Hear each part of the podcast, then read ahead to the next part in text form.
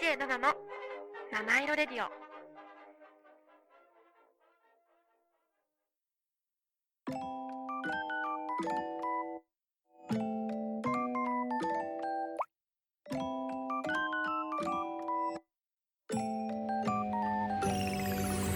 7の七色レディオ。皆さんこんにちは。DJ7 です。今日もお聞きいただきありがとうございます。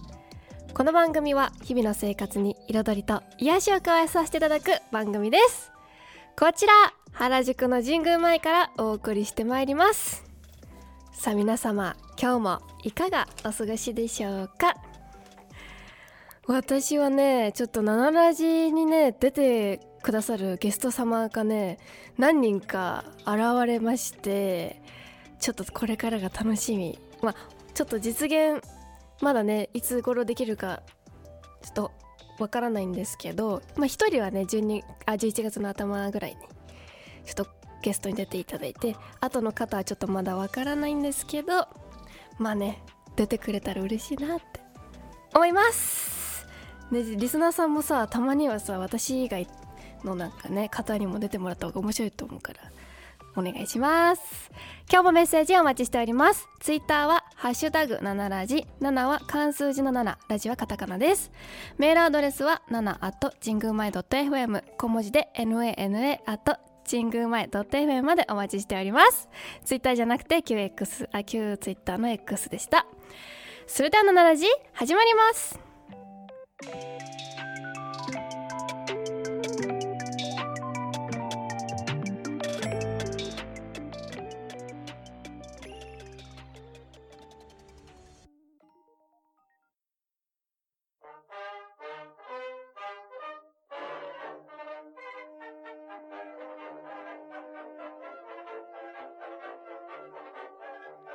DJ7 の。七色レディオ。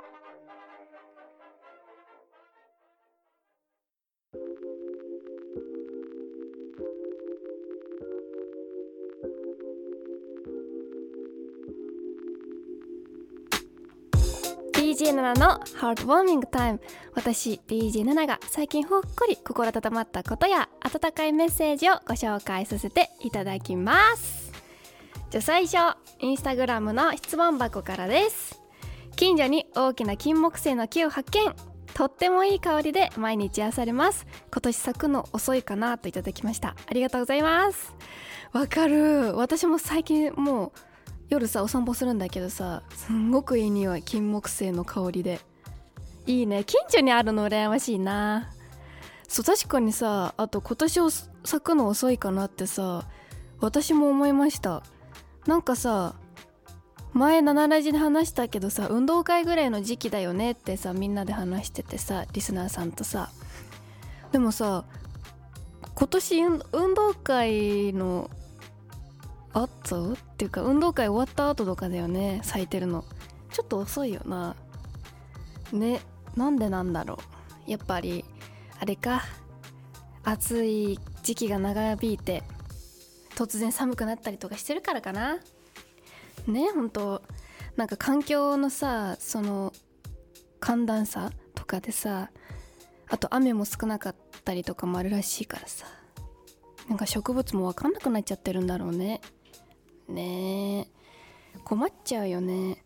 私もさあの植物といえばさ高校の入学式とかも春なのに入学式で雪大雪降りましたからね私。入学式にちょっとね心配ですよ地球が。本当に。どうにかしてほしい。けど金木犀の香りがまだ嗅げるってのはいいことかなってちょっと思います。じゃあ次匿名質問箱からです。ありがとうございます。こんにちはナナさん。こんにちは。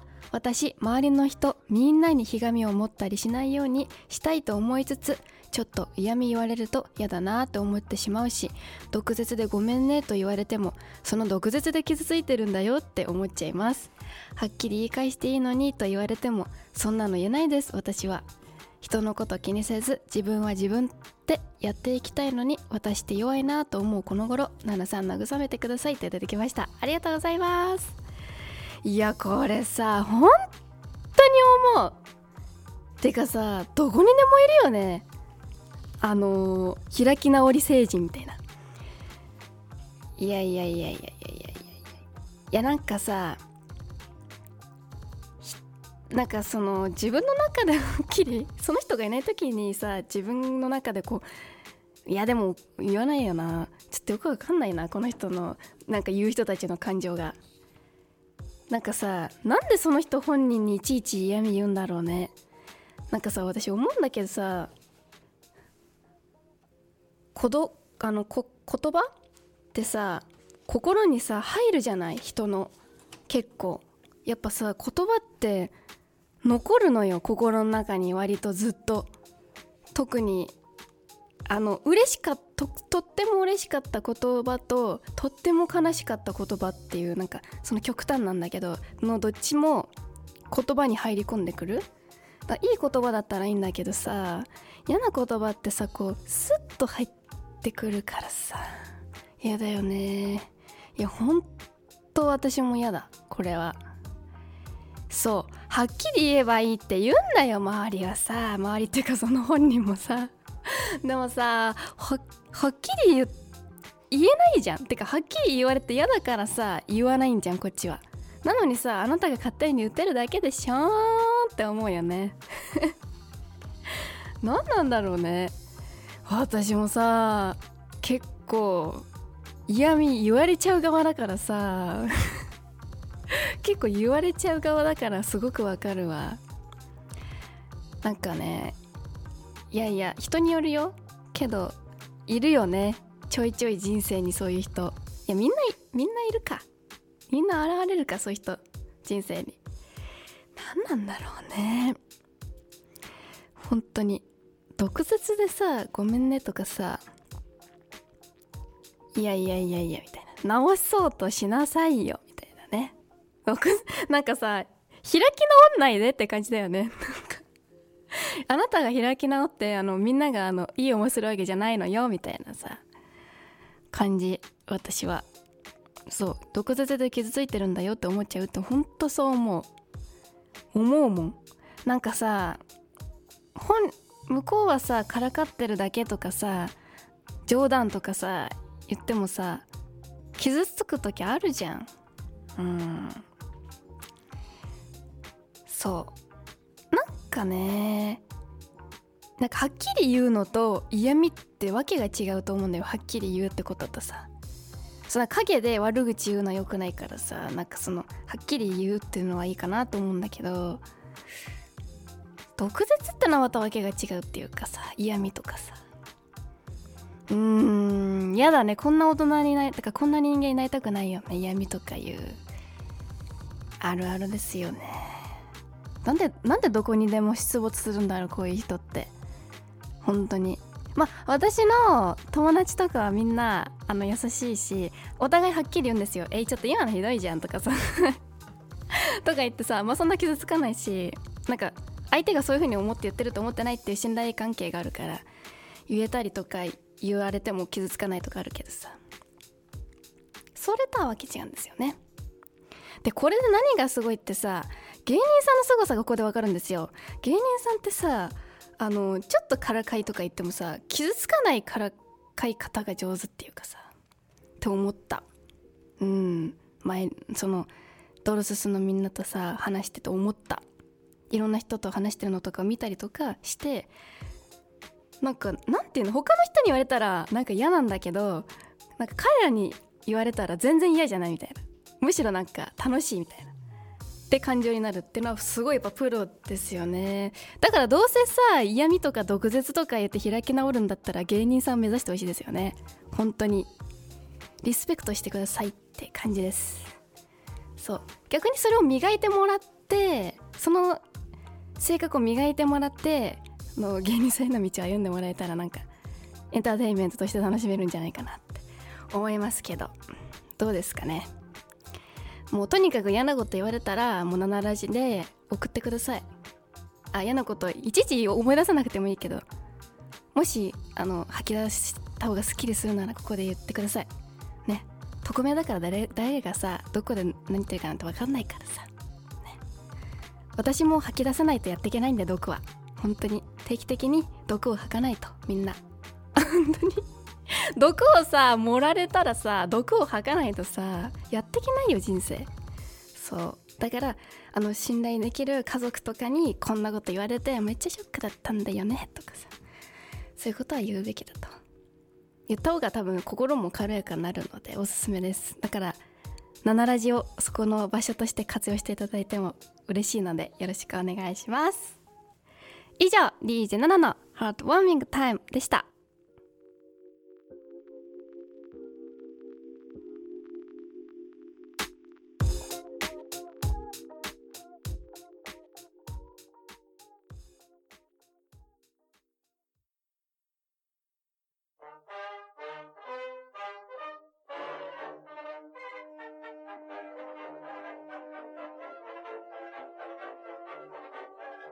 DJ7 の七色レディオ」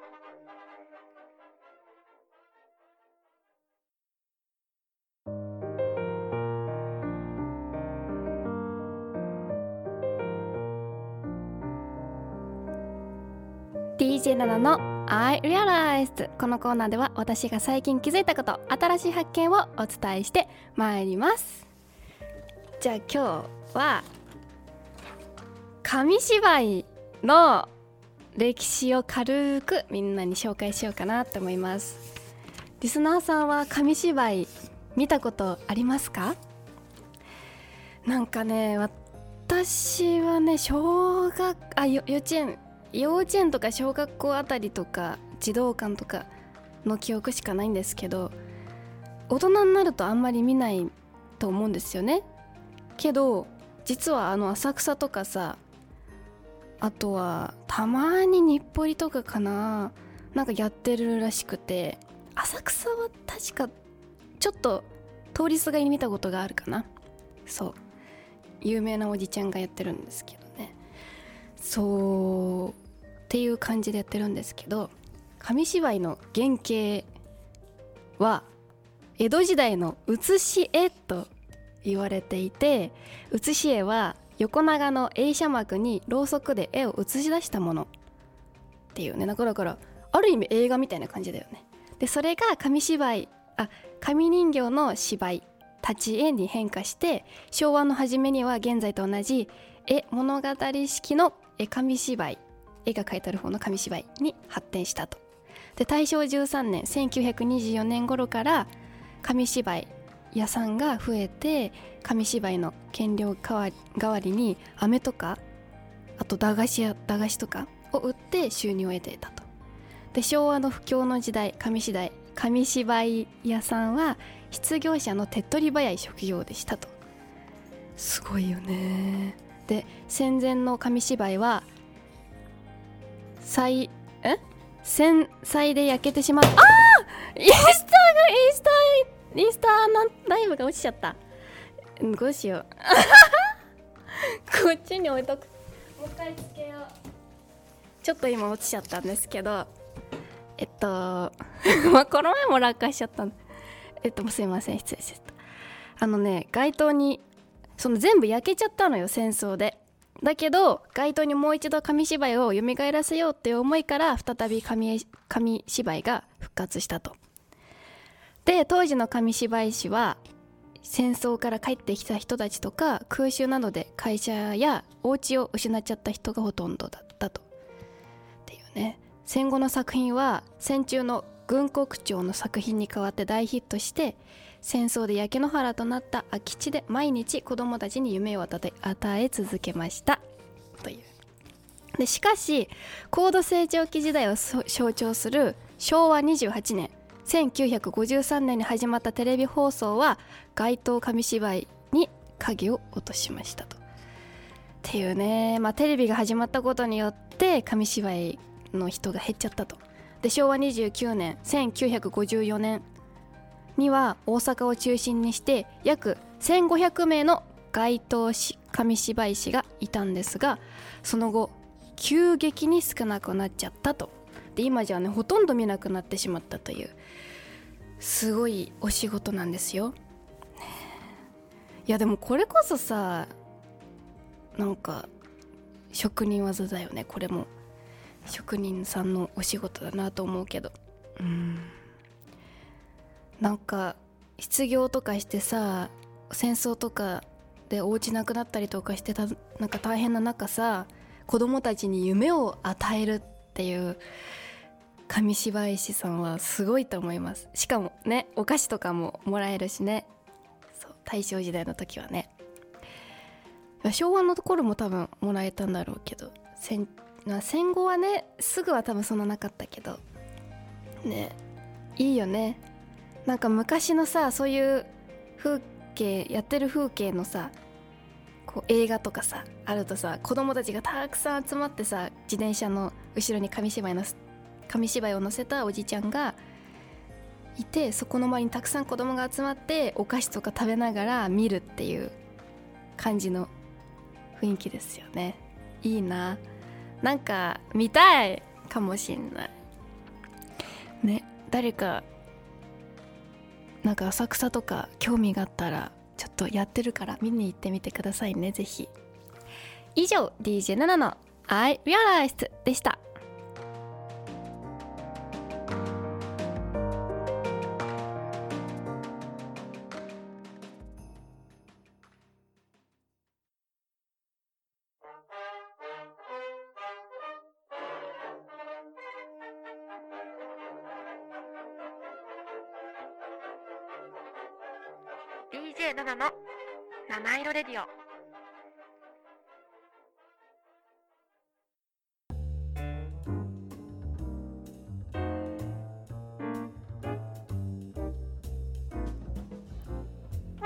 七色レディオ最後のお時間となりました。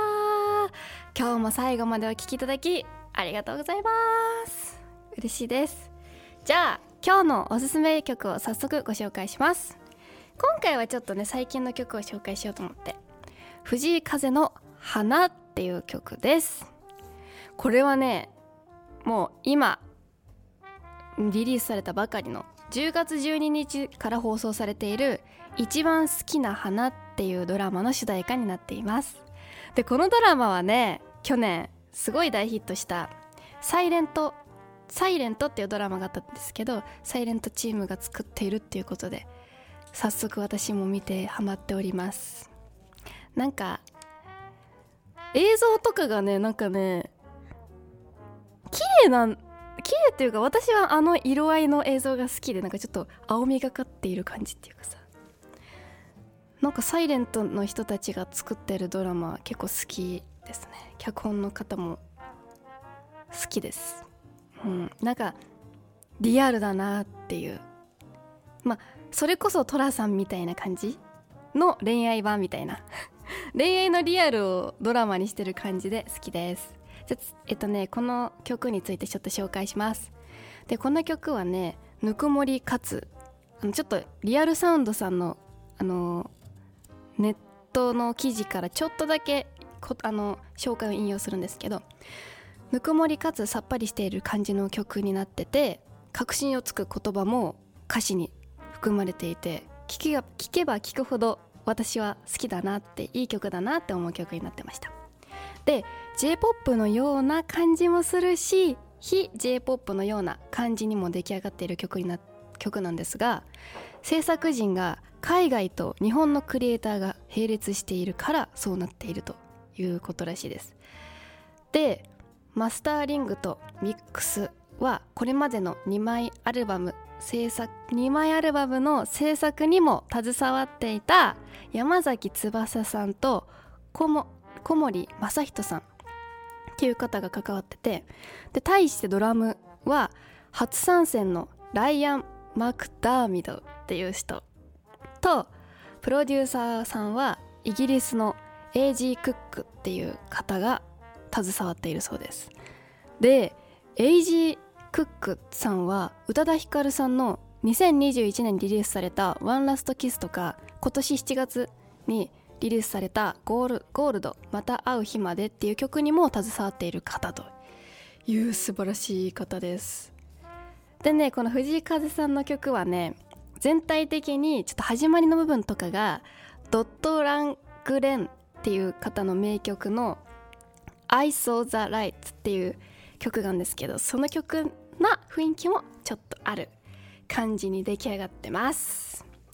ぜひあの曲を聴いてほしいです。でぜひこのあのドラマも見てみてください。ドラマ見てみたからの方が曲のなんか良さがさらにある上がるかなって感じがします。以上ここまでは7私7がお送りいたしました。今日も素敵な一日をお過ごしください。